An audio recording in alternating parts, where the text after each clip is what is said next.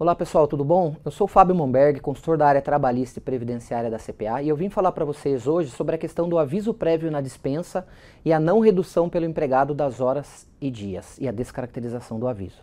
Bom, em regra geral, quando a empresa dispensa o empregado, ela tem que comunicar a ele 30 dias antes e ela opta pela, pelo tipo de aviso prévio, que pode ser indenizado ou trabalhado, a critério, claro, do empregador.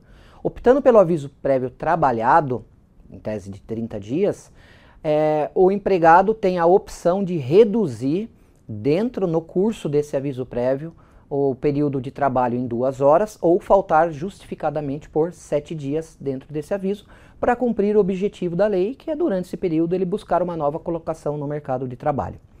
O que acontece é o seguinte, pessoal, é que caso o empregado não reduza as duas horas diárias, independente da sua jornada a sua se trabalha seis, se trabalha oito, ele tem que obrigatoriamente reduzir duas horas nos dias em que deveria trabalhar ou optar por faltar sete dias. A maioria, na grande maioria dos casos, opta pelos últimos sete dias, tá?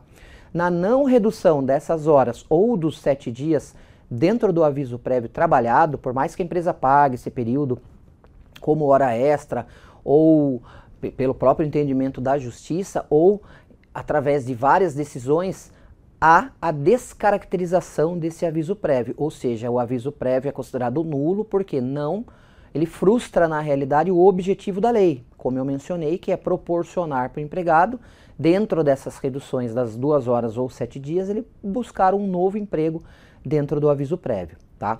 Aí a orientação nesse caso, para não ter nenhum tipo de discussão na justiça, é a empresa, em tese, cancelar esse aviso e conceder um, outro aviso prévio, agora de forma indenizada para o empregado.